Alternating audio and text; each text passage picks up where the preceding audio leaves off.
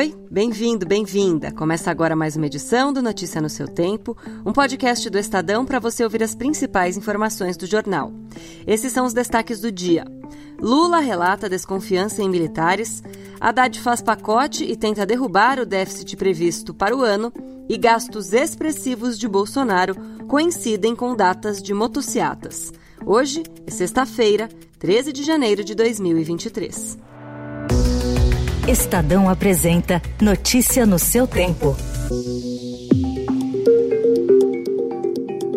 Após tentativa de extremistas de provocar uma intervenção militar no país, o presidente Lula endureceu o discurso em relação às Forças Armadas. Pela primeira vez, um presidente rejeita a presença de um militar como ajudante de ordem. Lula disse durante café da manhã com jornalistas que entregará o cargo às seguranças que trabalham com ele desde 2010. Lula já havia substituído militares por policiais federais na equipe de guarda-costas.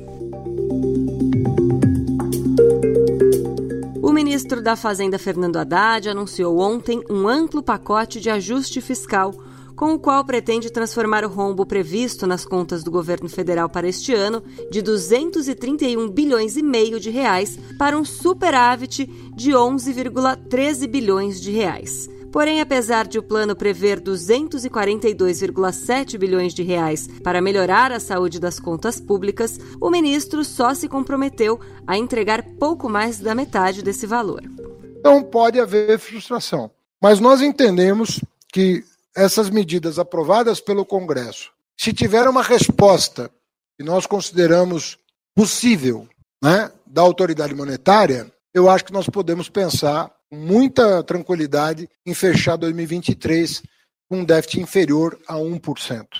Estamos fixando uma meta para fechar entre 0,5% e 1% o déficit primário de 2023. O plano inclui três decretos, uma portaria e três medidas provisórias, que, apesar de terem vigência imediata, ainda precisam do aval do Congresso.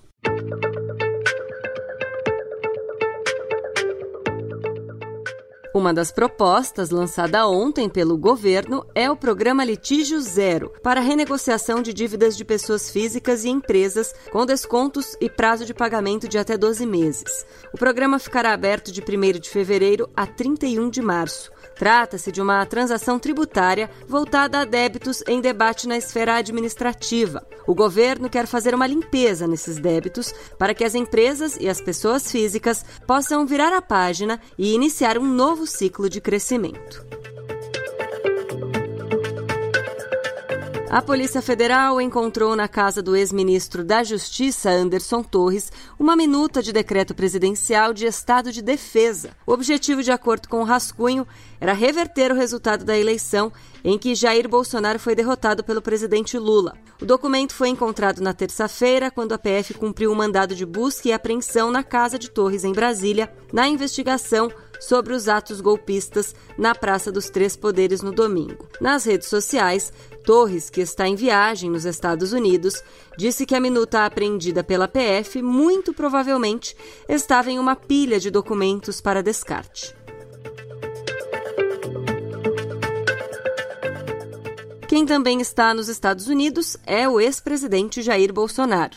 Enquanto isso, Aqui no Brasil, as despesas no cartão corporativo da Presidência da República durante sua gestão apontam que foram registrados gastos expressivos durante motociatas. O Estadão pesquisou o registro de notas fiscais e constatou, por exemplo, que na véspera de uma motociata realizada no Rio de Janeiro, em maio de 2021, foram gastos 33 mil reais em uma panificadora. Bolsonaro foi, no entanto, o único presidente a dizer publicamente que não fazia uso do cartão. A divulgação dos extratos, porém, mostra que isso não era verdade.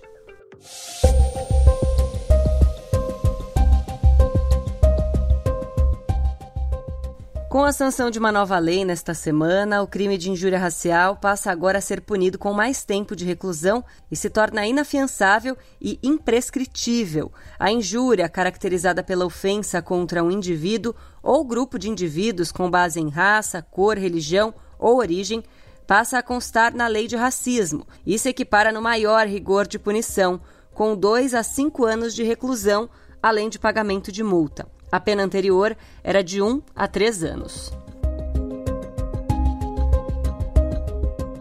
Como resultado da apuração de inconsistências no valor de 20 bilhões de reais no balanço da empresa, a Americanas vai precisar de uma nova injeção de dinheiro e a participação dos acionistas de referência da companhia será determinante para o desempenho da operação. Ontem, as ações da empresa caíram 77,33%. Um novo planeta fora do sistema solar foi identificado por cientistas com base em dados usados na missão TESS da NASA. Segundo a agência americana, este é o segundo mundo com tamanho semelhante ao da Terra do sistema planetário. Chamado de TOI 700, fica em uma zona habitável otimista, a faixa de distâncias onde a água líquida pode ocorrer na superfície de um planeta. Ele está a cerca de 100 anos-luz da Terra e tem 95% de seu tamanho, sendo provavelmente rochoso.